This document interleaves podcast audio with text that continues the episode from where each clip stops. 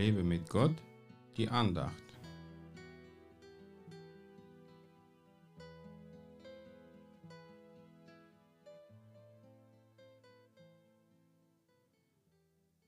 Ein freundliches Wort ist wie Honig, angenehm im Geschmack und gesund für den Körper.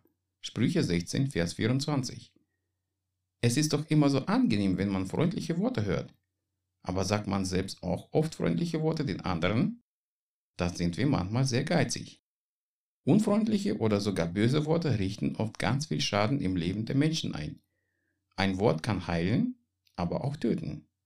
Leider gehen wir oft viel zu leichtsinnig mit unseren Worten um. Wir schimpfen, wir fluchen, wir lästern, wir reden neidisch. Oft passiert das, weil unser Herz mit all dem Mist gefüllt ist. Wenn man als Kind immer nur beleidigende Worte gehört hat, wird man als Erwachsener das gleiche anderen gegenüber tun. Gott ist ein wunderbarer Vater und Arzt.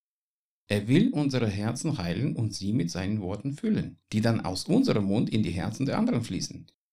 Deswegen müssen wir unser Herz vor unserem Gott ausschütten, wir müssen in unserem Herzen aufräumen und uns von seinem Heiligen Geist erfüllen lassen.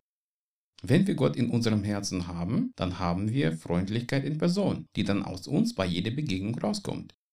Es ist leichter freundlich zu denen zu sein, die zu uns auch freundlich sind, aber Gott will, dass wir zu jedem freundlich sind, sogar zu unseren Feinden.